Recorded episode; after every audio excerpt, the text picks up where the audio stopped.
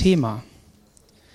Und ähm, ich habe eine Botschaft von Gott aufs Herz bekommen und die ist einfach sozusagen ein Startschuss. Wir werden daran weiterarbeiten, an diesem Thema. Und ähm, ja, ich möchte euch einfach mal hineinnehmen in, in so eine Situation. Am liebsten würde ich jetzt ein Theaterstück haben, das habe ich jetzt nicht, aber ist egal. Ähm, stellt euch vor, da ist eine Familie und ähm, die Kinder sind zu Hause, sie sind aus der Schule nach Hause gekommen und die, die Frau ist auch schon zu Hause und bereitet das Essen vor mit den Kindern. Kann auch umgekehrt sein, ist völlig wurscht. Und ähm, sie macht alles ganz schön und ist alles toll. Und der Ehemann kommt dann nach Hause und er ist auch voller Freude, dass er jetzt nach Hause gehen kann und dass er seine Familie sieht und ist alles wunderbar. Und er weiß aber, dass er auf der Arbeit schon zu kämpfen hatte. Er hat äh, verschiedene Dinge, die ihn gestresst haben, wo er einfach merkt, da ist irgendwie Druck da. Es ist irgendwie alles sehr komisch und, ähm, und es ist einfach so ein, so ein Kampf. Und er, er geht nach Hause, er dreht den Schlüssel rum und geht rein und ist voller positiver Motivation, positiver Gedanken über seine Frau und über seine Kinder. Und er begrüßt sie und es ist alles wunderschön. Sie begrüßen sich. Und ähm, dann, dann wollen sie als Familie das Essen anfangen und der Ehemann muss noch mal eben auf die Toilette oder was weiß ich was, irgendwo was abstellen oder vielleicht kommt noch mal ein Anruf von der Firma und irgendwas muss noch mal geregelt werden und auf einmal knallt's. Und die ganze schöne Stimmung ist weg. Und die ganzen schönen Gedanken sind weg. Nicht ganz. Und jeder dieser Personen fragt sich, was ist passiert? Weil tief im Herzen der Ehefrau war der absolute Wunsch, ich möchte meinem Ehemann, wenn er jetzt nach Hause kommt, eine richtig schöne Atmosphäre bereiten. Der Ehemann, der zu Hause ist, möchte seiner Ehefrau eine richtig schöne Atmosphäre bereiten, wenn sie nach Hause kommt. Ist völlig egal, wie rum du das drehst. Und die ganze Atmosphäre ist weg. Aber in jedem dieser Menschen ist der Gedanke, ich wollte es eigentlich richtig machen. Und egal, was du jetzt sagst, du kriegst es nicht hin. Egal, wie du dich anstellst, es funktioniert nicht. Und vielleicht hast du in den Wochen und Monaten vorher schon gekämpft an deiner Ehe. Wir haben heute proklamiert, auch deine, meine Ehe hält das Böse nicht auf, weil du der Sieger bist in meiner Ehe. Vielleicht hast du gekämpft und da ist diese vollkommene Liebe nicht in deiner Ehe. Da ist einfach irgendwas verloren gegangen. Und, und du weißt nicht, wie du es machen sollst, wie du es anstellen sollst. Und da hat es so, sich so angestrengt. Das sollte ein schöner Abend werden, da war vieles im Kopf vorbereitet und was weiß ich was. Aber da ist diese eine Situation und auf einmal kommt alles wieder hoch. Und dann kommt das von der Arbeit hoch, wo der dich wieder angeranzt hat und wo du hier wieder unter Druck stehst und auf einmal du hast deine Geschichte. Ja, wenn die wüsste, ja, wenn der wüsste, was ich mit den Kindern erlebt habe oder auf meiner Arbeit, weil ich morgens unterwegs war. Und auf einmal ist der das ganze Ding im Eimer. Gut, wir essen wegen der Kinder und weil wir ja alle essen müssen und so weiter und wir kriegen das irgendwie hin und ja, es tut mir leid, sorry, bla bla bla. Vielleicht meinen wir das auch ernst, aber irgendwie meinen wir das nicht ernst. Also es kommt halt nicht rüber. Und dann gehst du, ähm, meinetwegen war das Freitag und du gehst am Samstag und irgendwie kriegt man das auch nicht gekittet und dann gehst du in den Sonntag und dann sitzt du da hinten oder so und du kommst rein und denkst, oh, es ist heute das Abendmahl. Und vielleicht fällt der Groschen. Vielleicht fällt der Groschen. Ach, heute ist Abendmahl. Ich kann euch nicht sagen, wie oft mir das passiert ist. Vielleicht nicht immer so krass. Aber wir haben das mal gezählt. Wir haben es nicht aufgeschrieben. Leider. Aber wie oft war es, dass wir am Samstag, am Freitag, keine Ahnung, irgendeinen Blödsinn hatten und dann hieß es, ach ja, du musst ja predigen. Ach ja, du hast, wir haben ja Abendmahl. Wie oft ist das passiert? Was ist das?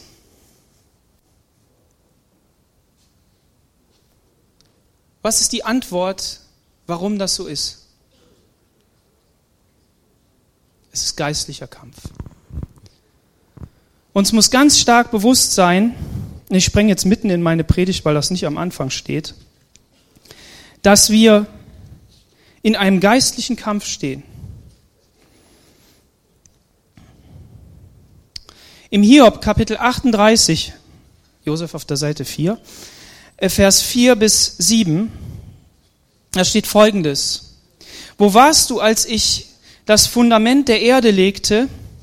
Sag es doch, wenn du so viel weißt. Hiob 38, Vers 4. Wer hat ihre Maße festgelegt und wer die Messschnur über sie gespannt? Du weißt es doch, oder etwa nicht? Worin sind die Pfeiler der Erde eingesenkt und wer hat ihren Grundstein gelegt? Damals sangen alle Morgensterne und die Gottessöhne jubelten vor Freude. Hiob ist ein absolut ein, ein Buch, was absolut zum Thema hat, dieser geistliche Kampf. Es wird aus der Perspektive zunächst Gottes und des Satans geschildert, eigentlich eher Gottes, und dann hinterher so die eigene Wahrnehmung, die Hiob hatte. Und es war nicht ein, ein, ein Juhu-Fahrt, so, tschakka, weg mit dir, du Satan, und ich bettel dich und so. Nein, nein, sondern es war ein Buch, es wird berichtet, dass es tief unten reingeht. Wer das schon mal gelesen hat, der weiß, wovon ich spreche. Und wenn du mich fragst, welche Interpretation oder gib mir mal eine Hilfe, dass ich das wirklich verstehe, dann melde dich bitte bei mir, weil ich habe was gefunden und das finde ich richtig genial. Das ist ein Bibelleseplan und da kann man hammermäßig sehen, wie das zusammenhängt. Es ist unglaublich. Okay, gut, lass mir das. Was ist hiermit gemeint? Du und ich, wir sind kein Zufall, sondern wir sind Gott geplant. Und du und ich waren am Anfang nicht dabei. Wir existierten noch gar nicht. Und Gott fragt hier, wo warst du denn, als ich das Fundament der Erde legte? Als ich das Fundament der Erde legte. Nicht irgendeine Evolution und was weiß ich was alles, sondern ich. Und das Coole ist, wenn wir über geistliche Kampfführung äh, sprechen oder welchen Begriff du da auch immer nimmst, ich will da nicht drauf rumreiten, ähm, aber auf, um diesen geistlichen Kampf einfach, dann, dann müssen wir, dann müssen wir das Wort Gottes aufschlagen. Wir finden sonst nirgendwo eine Antwort. Und auch diese Frage hier beantwortet uns nur das Wort Gottes. Wo warst du, als ich das gemacht habe? Ich existiere schon immer und ich hatte Pläne und ich habe Pläne. Wer hat ihre Maße festgelegt und wer die Messspur gespannt und so weiter? Und jetzt kommt dieser Vers 7. Damals sangen alle Morgensterne. Man muss wissen, Morgensterne bedeutet in dieser uralten Sprache, bedeutet das die Engel. Weil man sich vorgestellt hat, Gott ist im Himmel mit all dem, was er da so hat. Und dann sind da die Engel in der, in der Zwischendimension und, und, und dann sind hier wir auf der Erde. Okay, gut. Also die Engel. Und, und das zeigt uns einfach, dass wir in einem Gott in einem Kampf sind oder, oder dass wir existieren und neben uns existiert eine Dimension, die wir nicht sehen. Und das ist die bei Gott. Und das Krasse ist, und da habe ich gestern so einen Hinweis bekommen in einer Predigt und deshalb fand ich das so Hammer. Muss das nochmal tiefer studieren und nagel mich bitte jetzt nicht total drauf fest oder sowas. Aber es stirbt ja auch niemand, wenn ich das sage. Ähm, die Gottessöhne. Wir existierten ja noch gar nicht. Und Jesus ist nur einer, der Sohn Gottes. Ja, die Gottessöhne. Ja, wer ist denn das? Ganz verkürzt gesagt, es gibt Gott, es gibt die Engel und es gibt Gottes Söhne. Es gibt Seraphine und was weiß ich was alles. Wir kennen diese ganze Dimension nicht, ist auch nicht ganz so wichtig, aber es gibt Gottes Söhne, die sind da wie auch immer die sind. Das heißt, da gibt es eine Familie Gottes im Himmel und es gibt eine Familie Gottes hier auf der Erde. Und eines Tages werden wir gemeinsam diesen Schöpfer anbeten. Das steht jetzt so nicht explizit in der Bibel, okay? Also da steht nicht, wir werden gemeinsam Gott anbeten, aber da steht Gottes Söhne, okay? Worum es mir nur geht, ist, das ist eigentlich der Punkt, zu sehen, es gibt viel mehr, als wir sehen. Es gibt viel mehr, als wir uns erklären können. Und auch die Bibel sagt nicht alles. Jesus ist nicht gesagt, da gibt es noch Indianer da in Amerika, muss er mal hinfahren und so. Nee, nee, hat er nicht. Sondern muss man entdecken. Und es geht nicht darum, dass wir alles wissen, sondern dass wir mit der Wahrheit unterwegs sind. Amen. Okay, gut. Ähm, ich wollte euch einfach diese Dimension öffnen oder, oder das mal so sagen. Sagen wir mal so, ihr wisst das ja eigentlich. Aber wir selbst sind auch ein sozusagen zweigeteiltes Wesen. Vielleicht unterteilen wir das auch in drei, Körper, Seele, Geist oder vielleicht auch nur ähm, ähm, Seele und Körper. Wie auch immer, was auch immer man für ein Modell da zugrunde liegt, ist völlig egal. Es geht darum, dass wir existieren und wir sehen das und dass wir etwas haben in uns, das wir nicht sehen. Und das ist die geistliche Welt. Wir stehen in Kontakt mit der geistlichen Welt. Und alles, was, was um uns herum geschieht, geschieht in unserer Dimension. Aber es gibt auch Dinge, die in einer anderen Dimension geschehen. Und wenn wir mit diesem Bewusstsein nicht unterwegs sind, zumindest ähm, das grundsätzlich wissen und dann auch in den entsprechenden äh, Situationen reagieren, dann sind wir wahnsinnig auf dem Holzweg. Wie ich das eben in, dieser, in diesem Beispiel erklärt habe. Wir sind wahnsinnig auf dem Holzweg. Hinzu kommen ja noch so Hormonschwankungen, die so manche haben und dann irgendwelcher anderer äh, Belastungsstress, äh, der in so eine Beziehung reinkommen kann. Ne? Und hinterher sagst du, oh Mann, ja gut, da war halt was und mir ging es nicht so gut und ja, okay, gut. Ne? Und dann löst sich das auch wieder auf. Wir wollen mal 2. Mose Kapitel 17 aufschlagen.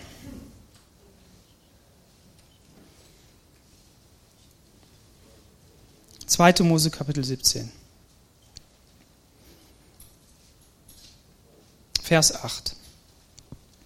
Als die Israeliten bei Rephidim lagerten, rückten die Amalekiter an, um Israel anzugreifen. Mose befahl Josua, wähle kampferprobte Männer aus und zieh mit ihnen in die Schlacht gegen die Amalekiter. Ich selbst werde mich morgen auf den Hügel stellen, den Stab Gottes in der Hand. Josua gehorchte und zog mit seinen Soldaten in den Kampf, wie Mose es befohlen hatte. Mose, Aaron und Hur stiegen auf den Hügel. Solange Mose seine Hände mit dem Stab erhoben hatte, behielten die Israeliten im Kampf die Oberhand. Ließ er die Hände sinken, waren die Amalekiter überlegen. Vers 12. Mit der Zeit wurden Moses Arme schwer. Da holte Aaron und Hur einen großen Stein, auf den er sich setzen konnte. Sie selbst stellten sich links und rechts neben ihn und stützten seine Arme, und seine Arme wurden stark oder treu oder glaubten, also voller Glauben, bis die Sonne unterging. So konnte Josua das Heer der Amalekiter in, die Schlacht, in der Schlacht besiegen oder schwächen. Danach sagte der Herr zu Mose, schreib zur Erinnerung in das Buch nieder, was heute geschehen ist, und präge Josua die Worte ein, denn ich werde die Amalekiter völlig vernichten. Niemand wird sich mehr an sie erinnern. Mose errichtete einen Altar und nannte ihn, der Herr ist mein Feldzeichen. Er sagte, weil sie ihre Hand gegen die Herrschaft des Herrn erhoben haben, führt der Herr für alle Zeit Krieg gegen die Amalekiter. Bis hierhin Gottes Wort. Was ist geschehen? Ähm, Gott hatte ein Volk in Ägypten heranwachsen lassen durch eine große Familie. Und in diese Familie hat er, hat er eine Verheißung hineingelegt. Und mit dieser Verheißung war dieses Volk jetzt im Prinzip unterwegs.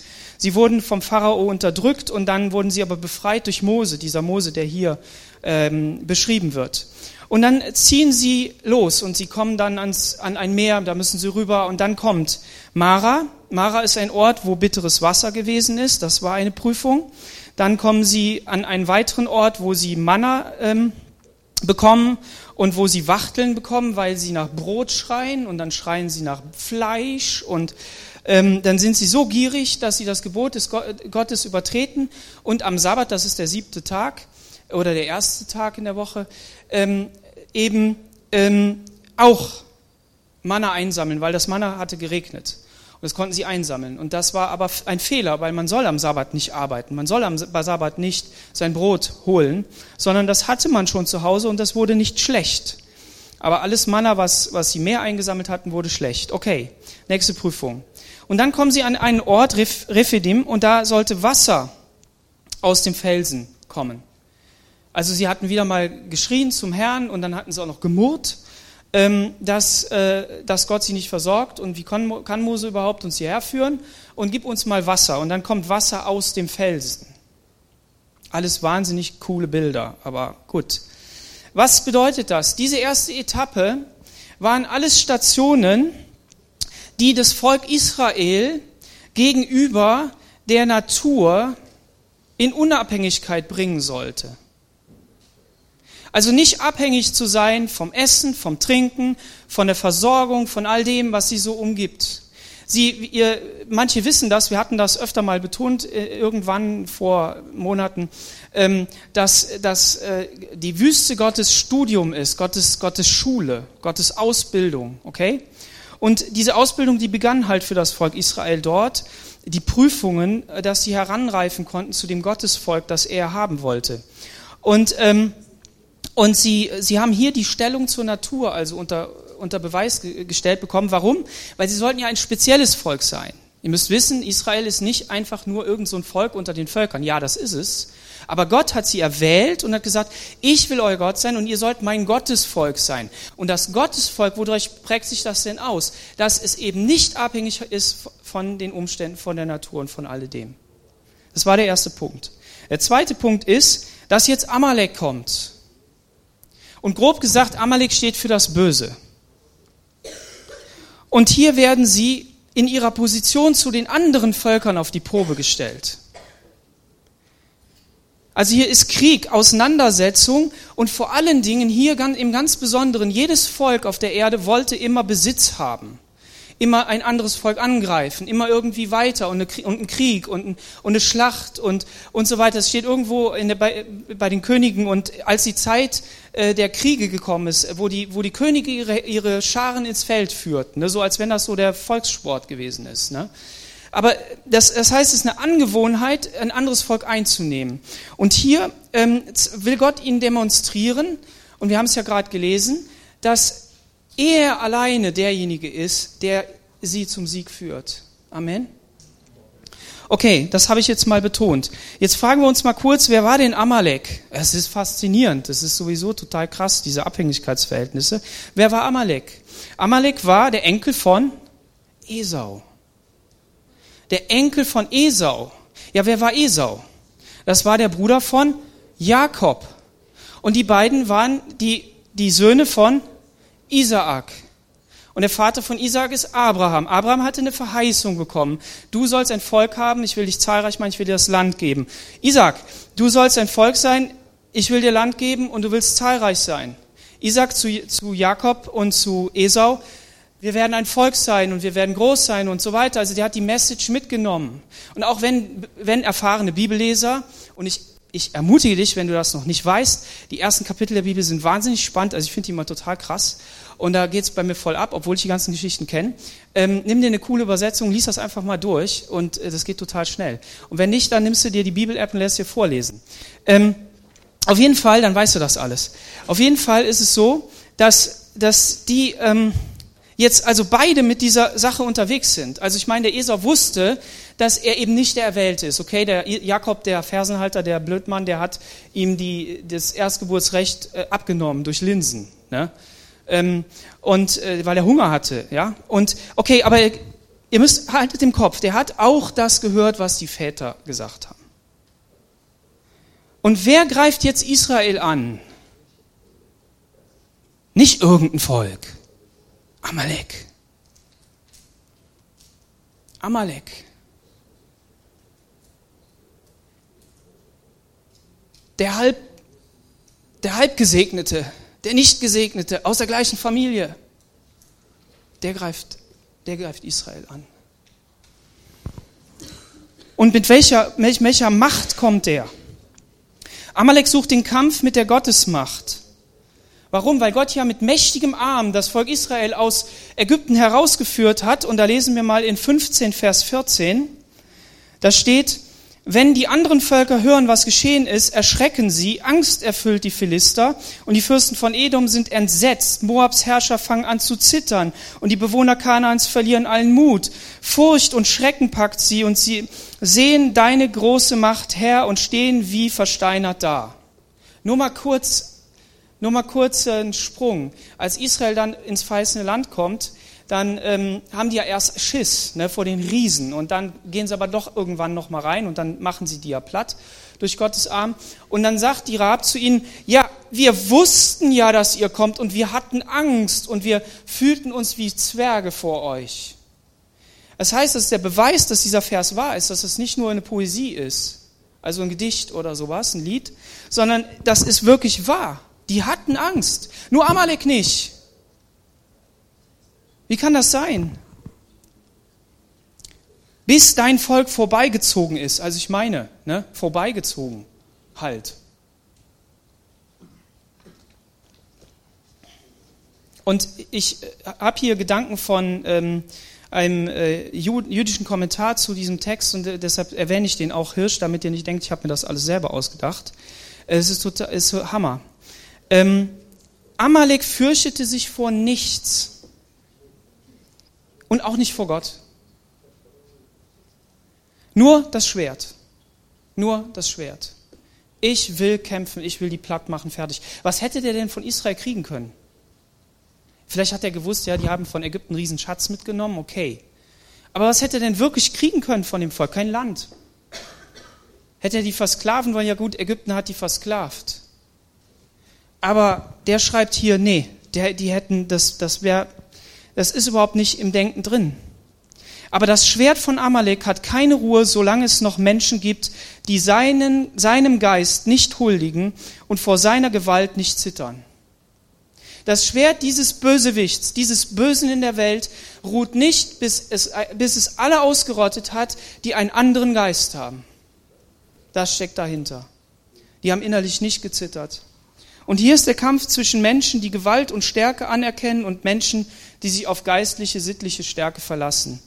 Diese Mächte hasst Amalek zutiefst. Er bekämpft sie auch, aber es ist okay. Also andere, die auch Gewalt haben, die bekämpft er, aber das ist okay. Im Gegensatz zu den anderen, die eben halt so wie Israel eben wem dienen. Israel verehrt den Schöpfer des Universums und den Lenker der Geschehnisse auf dieser Welt, den wahren Gott. Und deshalb musste Amalek sie angreifen. Und wie kämpft jetzt Amalek oder Israel gegen Amalek? Im Vers 10, lass uns das nochmal angucken, Kapitel 17. Josua gehorchte und zog mit seinen Soldaten in den Kampf, wie Mose es befohlen hatte.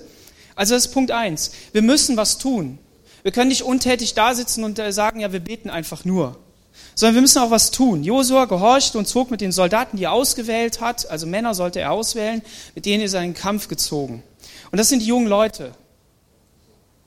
Ne, die, die Jungen, also Mose ist ja nicht in den Kampf gezogen, hat gesagt, Josua, bet du mal. Ne, sondern umgekehrt. Und mit denen ist er gegangen. Und Mose, Aaron und Hur stiegen auf den Hügel. Die sind auf eine höhere Ebene gegangen. Solange Mose seine Hände mit dem Stab erhoben hatte, behielt Israel im Kampf die Oberhand. Ließ er die Hände sinken, war Amalek überlegen. Mit der Zeit wurde Moses Arme schwer, da holte Aaron und Hur einen großen Stein, auf den er sich setzen konnte. Sie selbst stellten sich links und rechts neben ihn und stützten seine Arme und seine Arme wurden stark, treu, Glaube, bis die Sonne unterging. Also wir sehen hier, dass in diesem Text eben dieses Prinzip verdeutlicht wird. Mose sucht, sucht einen erhobenen Platz, erhebt die Hände wofür? Um in den Himmel zu zeigen, Gott ist der Herr. Und in dem Moment, wo er die erhoben hat, der Stab Gottes in Moses Hand, das, der Stab der Vollmacht, ich gebe dir diesen Stab, damit du Dinge tun kannst, den hat er erhoben und hat gesagt, okay, das machen wir. Und dann wurden die Arme schwach. Hey, wenn du schwach wirst, kann passieren, hol dir Hilfe.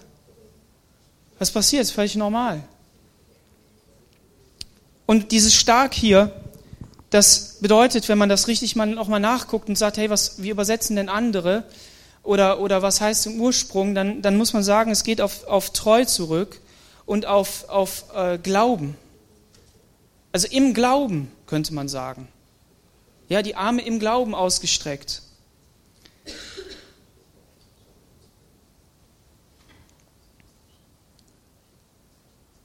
Sie hatten gesehen, dass er ihr Versorger ist, dass Gott der Versorger ist in Durst und Hunger und jetzt auch gegen die Feinde.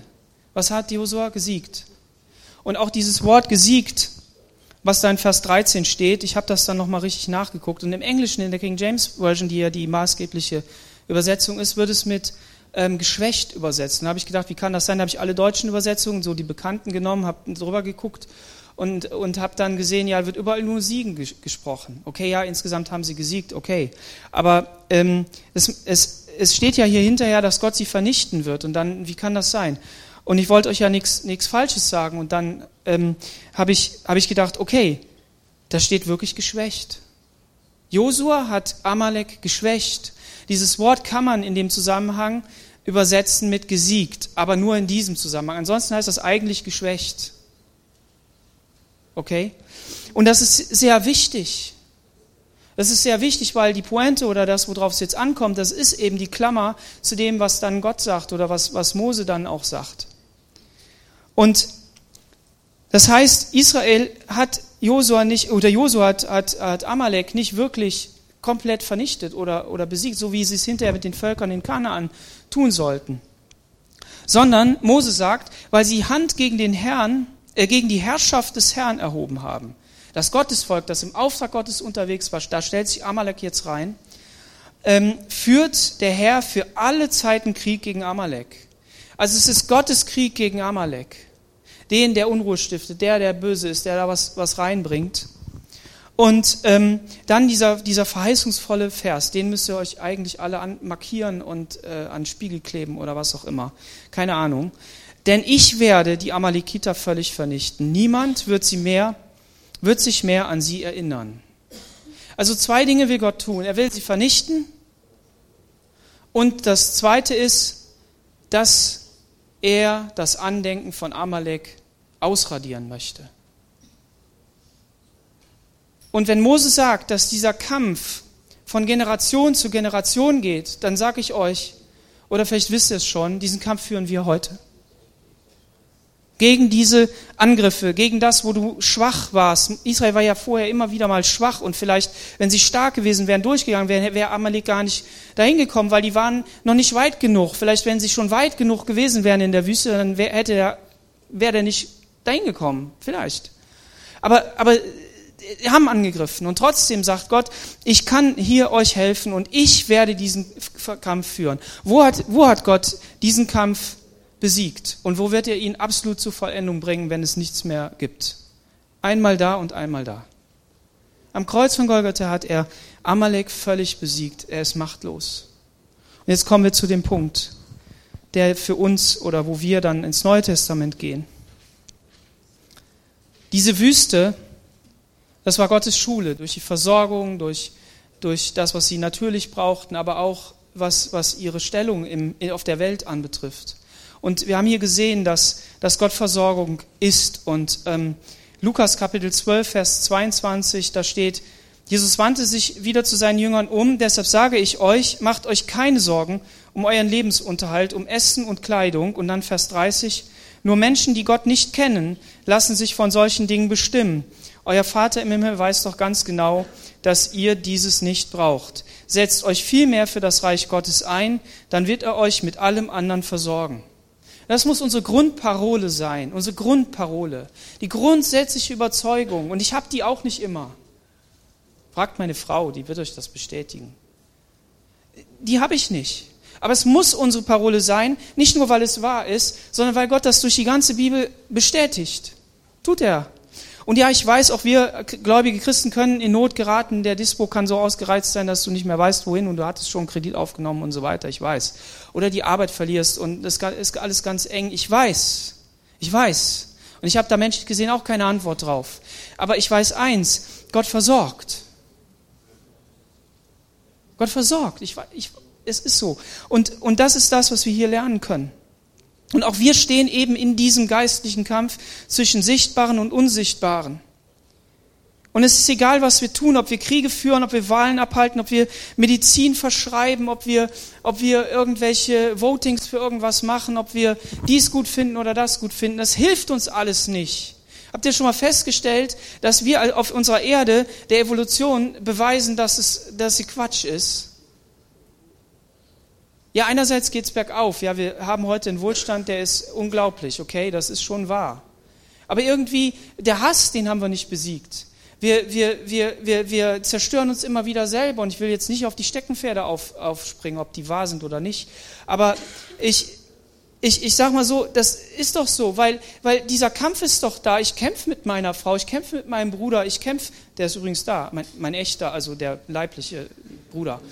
Ähm, es gibt auch einen Unterschied zwischen uns, aber ähm, aber auch der in der Gemeinde mit den Arbeitskollegen ist immer ein Kampf, immer ein Kampf. Und egal, was wir anstellen, funktioniert nicht. Äh, gewaltfreie Kommunikation gibt es so, Seminar. Ne? Oder ähm, äh, was weiß ich was, ist doch egal. Es hilft ja alles nicht. Oder dann kommen irgendwelche Retter und Helden, die Politiker sind und meinen, sie hätten es jetzt ergriffen. Ja, und, und stiften Unruhe. Keine Ahnung, wo das hinführt. Immer wieder in Kriege. Haben wir jetzt wieder. Total schlimm. Und irgendwas ist total falsch in unserer Welt. Und wenn irgendwas total falsch ist und wir die Lösung nicht haben, ja, wo müssen wir die denn suchen? Wo müssen wir die Lösung suchen? Und jetzt sag mal nicht zuerst Jesus, sondern wo müssen wir die Lösung suchen? Auf, in einer anderen Welt, nicht auf einem anderen Planeten, in einer anderen Welt. Und diese Welt heißt Gottes Welt. Die Lösung muss aus Gottes Welt kommen und sie kam durch Jesus. Ich weiß, deshalb ist Jesus richtig und als zweites David und so. Ich weiß, aber, aber wenn du gefragt wirst, ne, und du weißt nicht den Namen, dann sagst du entweder Jesus oder David, meistens richtig. Aber ähm, der Punkt ist, wir wollen ja heute Morgen einfach sehen, dass wir, dass wir diese, diese Welt für uns öffnen und sagen, ja, ich erwarte das wirklich, weil da etwas ist, das uns dienen möchte. Und wir haben ja noch nicht über Engel geredet und wie sie uns dienen und so weiter und was wir alles nicht sehen. Ja, aber vielleicht habt ihr schon Sachen erlebt. Und ähm, im Hebräer Kapitel 2, Vers 14, da steht, die, die Kinder aber sind wir, Menschen aus Fleisch und Blut. Christus ist nun auch ein Mensch geworden, wie wir, um durch seinen Tod, und jetzt kommt's, um durch seinen Tod, Hebräer 2, Vers 14, dem Teufel, als dem Herrscher über den Tod. Die Tod ist die letzte Konsequenz. Terror, Angst, Furcht, äh, äh, Verletzungen und so weiter und so weiter. Und dann als letztes kommt der Tod. Also steht das hier. Und er fügt das hier extra ein. Als dem Herrscher über den Tod die Macht zu entreißen. So hat er alle befreit, die ihr Leben lang in Furcht vor dem Tod gefangen waren. Amen. Dem Satan ist jegliche Macht entrissen worden. Der ist ein zahnloser Tiger. Und dann sagst du, aber ja, er, er macht doch so viel Stress. Ja, macht er. Macht er. Jegliche menschliche Macht kann auch nichts tun. Deine Taktiken funktionieren nicht. Deine, deine Ausreden funktionieren nicht. Funktioniert alles nicht. Das Einzige, was dir bleibt, ich will noch einen Vers vorlesen, muss ich.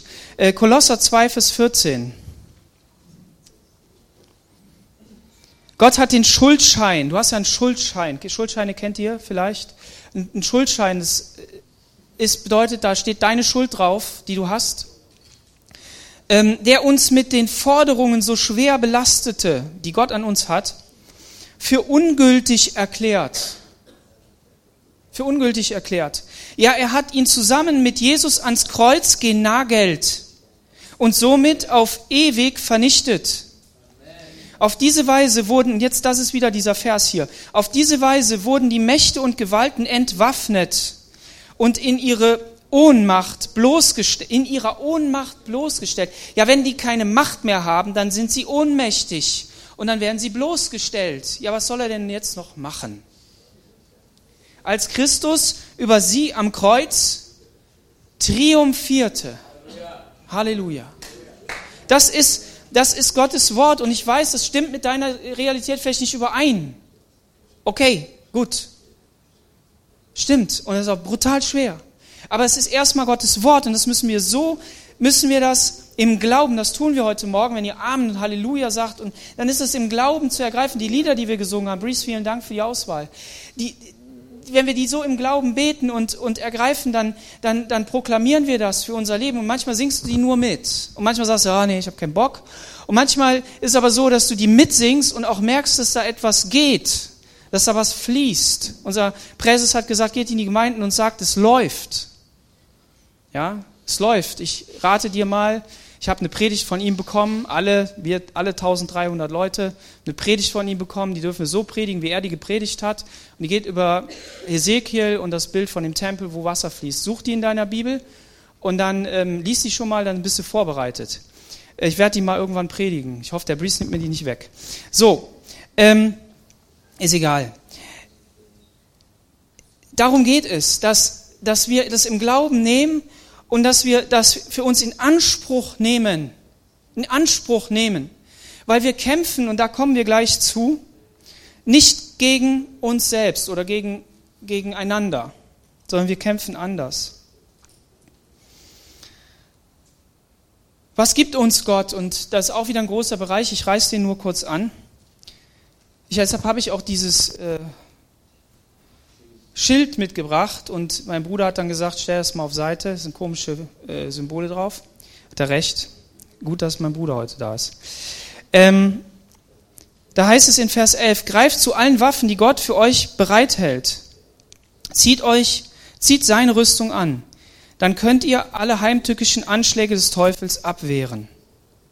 Das steht hier, wir können das. Müssen wir glauben, dass das so ist müssen das für uns in Anspruch nehmen. Und dann Vers 12. Denn wir kämpfen nicht gegen Menschen. Und das ist diese Situation, die ich eben in diesem äh, versuchten äh, Beispiel da äh, versucht habe zu erklären. Der Kampf ist nicht zwischen diesen Ehepartnern, der Kampf ist nicht zwischen den Kindern. Die Kinder sind nicht so, so böse, also im Sinne, dass sie selbst, wie sagt man das denn jetzt, damit es richtig ist? Aber auf jeden Fall, das Böse ist schon in ihnen und, und es herrscht auch und so, aber es geht nicht darum, dass sie das sind, sondern sondern dass es geht darum, dass es Einfluss gewinnt im Leben. Durch irgendwas, durch Sünde und so weiter. Fern, fern sein von Gott, vielleicht auch noch nicht errettet sein. Aber wenn wir Gottes Kinder sind und wenn wir uns auf Seite Seite geschlagen haben, haben wir auch mit diesen Kämpfen zu kämpfen. Und dann müssen wir wissen, dass es eigentlich nicht, ich muss nicht in meine Frau das reinprügeln, was ich denke sondern wir können sagen, okay, das ist deine Meinung, das ist meine Meinung, wir diskutieren da jetzt auch mal drüber in ordentlicher Art und Weise und manchmal, manchmal fetzen wir uns auch, aber dann beten wir mal, dass Gott das tut und beten das in frei und proklamieren das und sagen, Gott, hier ist deine Herrschaft und du sollst regieren und du sollst unsere Herzen ändern und veränder du das. Ich komme so viel an meine Grenzen im Moment, dass ich aufgegeben habe und gesagt habe, nicht c'est la vie oder ist egal, sondern ich habe gesagt, ich, ich will an dieser Stelle nicht wirklich mit meinen Schwächen kämpfen, im Sinne, ähm, dass ich meine, ich könnte die überwinden, sondern ich sage dann immer, Herr Jesus, du kennst diese Schwäche und du liebst mich. Und ähm, auch wenn ich das im Moment nicht so ganz glaube, aber ich, ich, ich sage dir, Herr, änder du das. Ich, ich krieg's nicht hin. Und, ähm, und das ist genau dieser Punkt hier. Und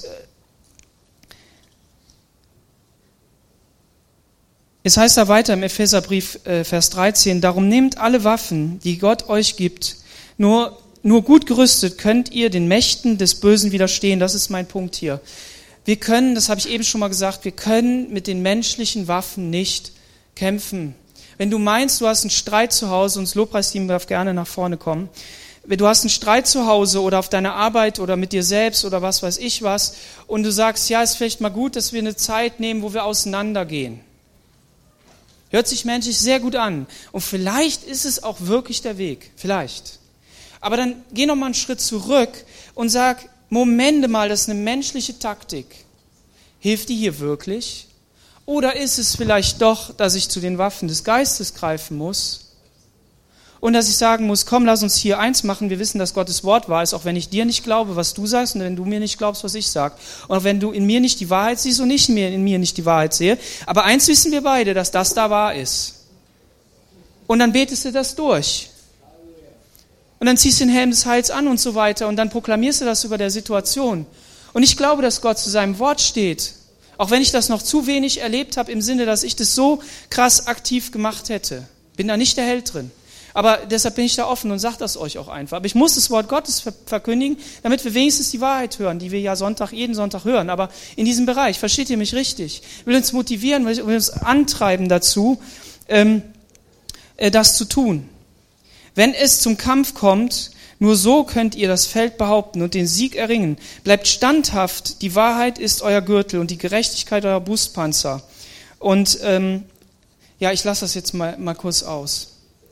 Die Gewissheit, dass euch Jesus Christus gerettet hast, ist euer Helm, der euch schützt. Und nehmt das Wort Gottes. Das Wort Gottes, was, was ich gerade gesagt habe, das Wort Gottes. Es ist das Schwert, das euch sein Geist gibt. Hört nie auf zu beten. Ja, wir können es nicht nur beim Beten lassen, wir müssen das Wort Gottes lesen, müssen mal in die Aktion kommen, müssen auf Leute zugeben, sagen, es tut mir leid, oder vielleicht müssen wir auch einen Liebesdienst tun, vielleicht müssen wir uns anstrengen, ja klar. Aber gleichzeitig hört nie auf zu beten und zu bitten. Lasst euch dabei vom Heiligen Geist leiten und bleibt wach und bereit. Bittet Gott inständig für alle Christen. Amen. Wir haben in diesem Lied gesungen, er ist der Löwe, der Löwe von Juda. Und er wird, ich weiß nicht mehr genau den Text, er wird ähm,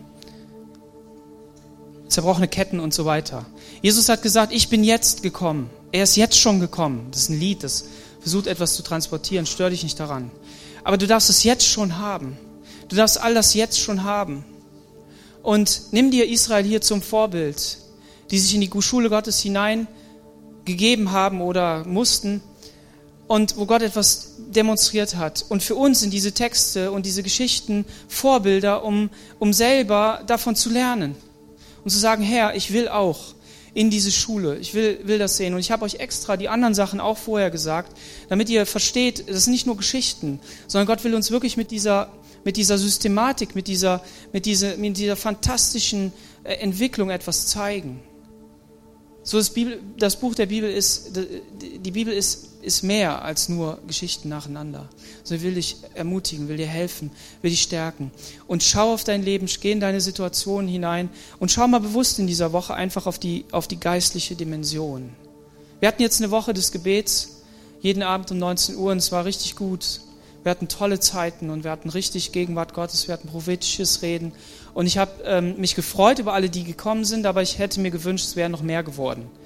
Und ich wünsche mir auch fürs nächste Mal, dass ihr, wenn ihr krank werdet, äh, nicht nur für Gebetswoche, sondern dass ihr euch meldet, dass ihr einfach kurz schreibt oder kurz anruft und sagt mir, ich habe das und das dass man das weiß. Und ähm, dass, wenn ihr nicht kommen könnt, dann braucht ihr euch nicht zu entschuldigen. Aber es wäre cool, wenn ihr, wenn ihr kurz eine WhatsApp schreibt und sagt, hey, ich kann nicht kommen, aber ich bin mit euch verbunden im Glauben, ich bin dabei und mir ist ein Anliegen, dass wir als Gemeinde beten.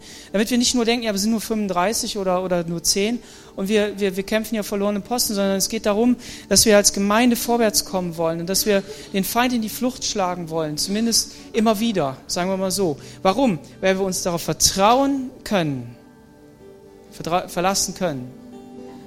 Gott sagt, ich will Amalek besiegen und vernichten.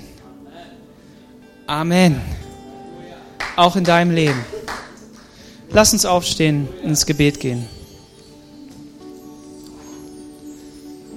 Sonntag für deinen Tag, Herr. Wir danken dir, Herr, für dein Wort, das zu uns spricht. Wir danken dir, Herr, dass du uns deine Wahrheiten ganz nah ans Herz legen möchtest, sodass wir sie glauben und dadurch für uns auch Wirklichkeit werden lassen in unserem Leben, Herr. Und ich bete, dass das jetzt von mir hier nicht nur große Worte sind, sondern dass es wirklich wahr wird, Herr. Dass du meine Geschwister segnest in Jesu Namen. Dass du jedem Einzelnen, Herr, diesen Glaubensmut schenkst, Herr, der sich auf dein Wort stellt. Und da, wo er oder sie eine, eine Schwachheit hat in Jesu Namen, dass sie, dass, sie, dass sie Glauben hat und durchgehen kann. Herr, und wie auch immer du das gestaltest, eins wissen wir, du hast den Satan besiegt und du bist Jesus Christus, der Herr, Halleluja. Und das proklamieren wir und dafür danken wir dir. Und wir sind dir so unendlich dankbar, dass wir deine Kinder sein dürfen, Söhne und Töchter Gottes, Halleluja. Und wir sind nicht Bürger auf dieser Erde, sondern wir sind Bürger des Himmels, Halleluja. Und ich möchte dich einladen, nach vorne zu kommen. Wir werden gleich ins Abendmahl gehen.